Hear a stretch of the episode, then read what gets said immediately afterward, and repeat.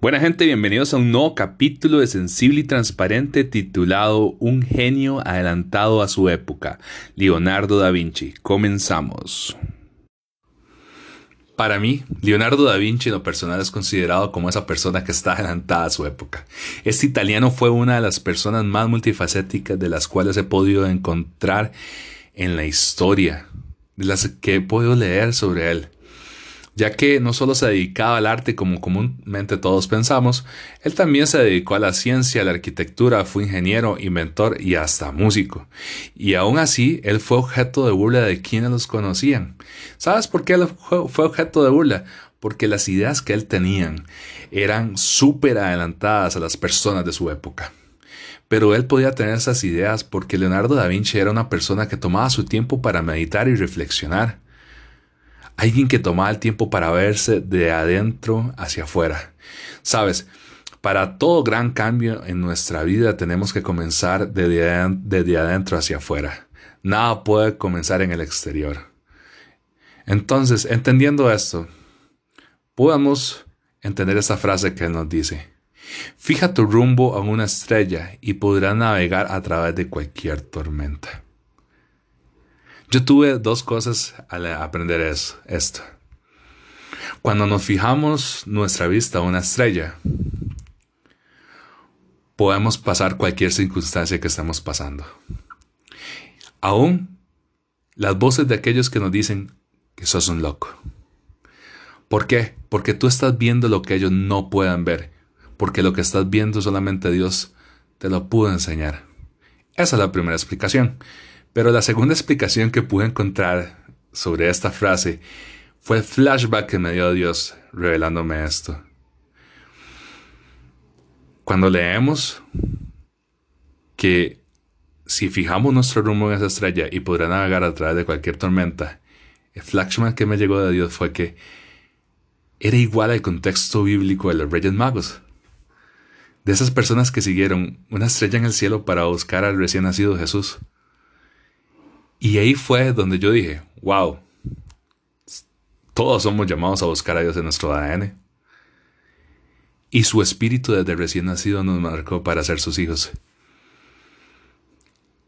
Y cuando me puse a pensar eso, ¿y cómo no vamos a estar conectados con Él? Si lo primero que hacemos al nacer es respirar. Quiero contarte algo curioso si no lo sabes. En el griego, pneuma significa espíritu o respiro.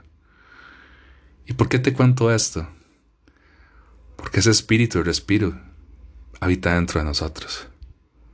Y Leonardo da Vinci entendía esto, tanto que para una de sus más icónicas obras de arte, como fue la Santa Cena, cuenta la historia que él tomó su tiempo meditando y reflexionando hasta que le fuera revelado el rostro de Jesús, y cuando le fue revelado con seguridad, él pintó la icónica obra. Ahora, hablando con, ustedes. Dios a veces no se revela porque Él no quiera. A veces Él no se revela y oculta su rostro para que no lo busquemos tan superficialmente, sino al contrario, para que lo hagamos profundamente. Yo en lo personal aprendí de Leonardo da Vinci, este genio adelantado de su época, que todo lo que se hace se ocupa hacer con seguridad. En palabras más cristianas, con fe. Si quieres encontrar a Dios cara a cara, entonces primero deja de buscar sus añadiduras y busca primero su reino. Ya que cuando solamente buscamos las añadiduras somos como esos perros que buscan las migajas debajo de la mesa. Y no somos como aquellos hijos que buscan cenar y pasar con Él tiempos de intimidad con Él. Entonces, dime qué prefieres. ¿Prefieres ser ese perro que busca las migajas? Esas añadiduras que tú quieres, ese carro que tú quieres, ese evangelio de prosperidad que es esa prosperidad no es la prosperidad que Dios nos quiere dar. Nuestra prosperidad es algo eterno, lo que Él nos quiere dar, no algo monetario como nos han enseñado en el cristianismo actual, sino Él quiere que seamos ricos en sus riquezas, en gloria, en su cielo, en su, en su reino.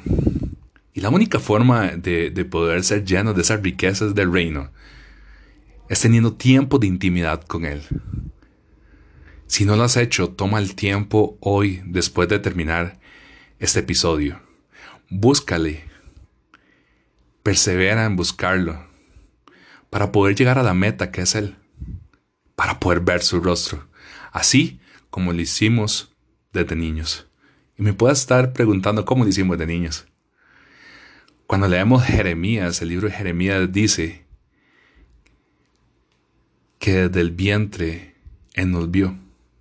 Y yo me puse a pensar, wow, si desde el vientre Él nos vio, entonces yo vi los ojos de mi Creador desde que estaba en el vientre de mi madre. Espero que te haya gustado este episodio, espero que haya marcado tu corazón y que haya tocado hasta lo más profundo de tu interior. Gracias y nos escuchamos en otro episodio más. Bendiciones.